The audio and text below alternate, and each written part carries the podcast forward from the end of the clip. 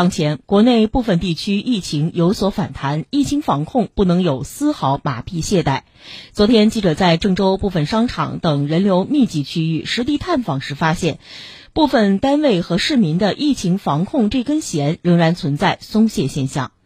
上午，记者来到桐柏路、棉纺路交叉口的锦艺城，在商场的各个入口处，虽然有工作人员值守，但现场管理松懈，几乎形同虚设。在商场内部公共区域，记者看到部分人员存在不佩戴口罩或者没有规范佩戴口罩的现象，现场并没有见到工作人员提醒督促。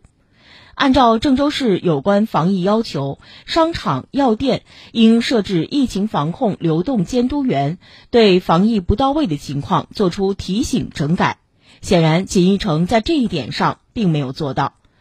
如今疫情防控不能有丝毫懈怠，我们也应该提醒广大市民，出门在外一定要注意做好个人防护安全，佩戴好口罩。作为经营者，公共场所应该落实防疫措施，绝不能放松，切勿让疫情防控工作流于形式。